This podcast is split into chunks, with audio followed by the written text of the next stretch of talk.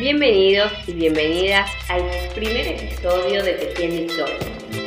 Hoy quien les habla, Florencia Poblete, les compartiré la historia de las cuatro fantásticas, o más conocidas como las cuatro de Melchior.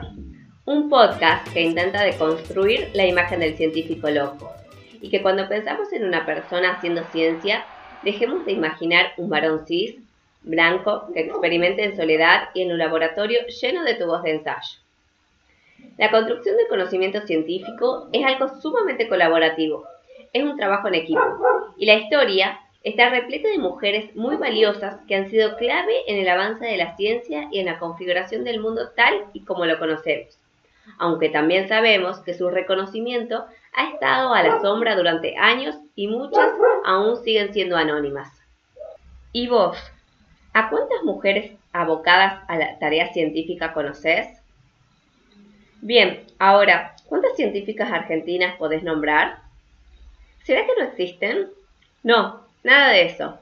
A las mujeres les gusta investigar y de hecho lo hacen.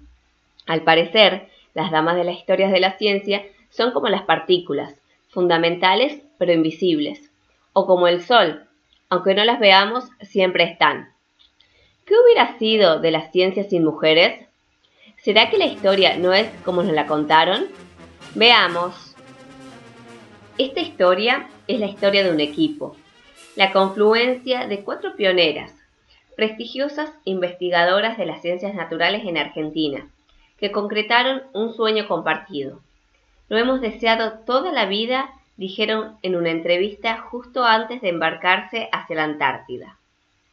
Irene tenía 72 años, María Adela 56, Elena 53 y Carmen 52 años cuando partieron desde Buenos Aires en una misión que duraría dos meses y medio. Vivieron y trabajaron en la base de Melchior, y es por eso que se las conoce como las cuatro de Melchior. Su aporte a la historia y a la investigación científica fue tan grande que desde el 8 de marzo de 2018 sus nombres forman parte de la geografía que habitaron. La ensenada Bernasconi, el cabo Caría, el cabo Fontés y la ensenada Pujals son parte de la cartografía antártica. A bordo del buque Ara Bahía Aguirre, las cuatro fantásticas partieron rumbo a la Antártida junto a un equipo de científicos, buzos tácticos y otros especialistas técnicos. En total, eran 17 personas que tuvieron que trasladar cinco laboratorios móviles, ya que la base a la que iban a instalarse estaba clausurada y literalmente cubierta de nieve. La expedición tenía como objetivo recolectar biota antártica, es decir, flora y fauna del lugar. Sus miembros debían aprovechar el verano para encontrar la mayor cantidad de muestras posibles. Recorrieron casi mil kilómetros en bote para recoger organismos costeros.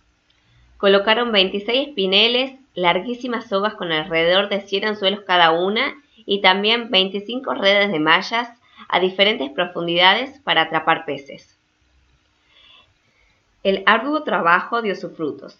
Entre los más de 2.000 equinodermos recolectados hallaron una familia que no había aparecido nunca antes en la región. También identificaron el arga parda Cistofaera yaquinoti en su lugar de arraigo, que otras expediciones habían intentado localizar infructuosamente durante años. Su valiosísima colecta todavía forma parte de diversas colecciones del Museo Argentino de Ciencias Naturales. Las cuatro científicas aportaron al conocimiento de las algas marinas, esponjas silíceas, estrellas, erizos de mar y otros invertebrados. Además, realizaron estudios de microbiología ambiental. Ellas no solo se adaptaron a este medio hostil vedado a las mujeres argentinas hasta ese momento, sino que lo transformaron. Esta maravillosa historia forma parte del proyecto Científicas de Acá, un libro creado por Carolina Haddad, Valeria Elderstein, Julie Effman, Julia Alcain.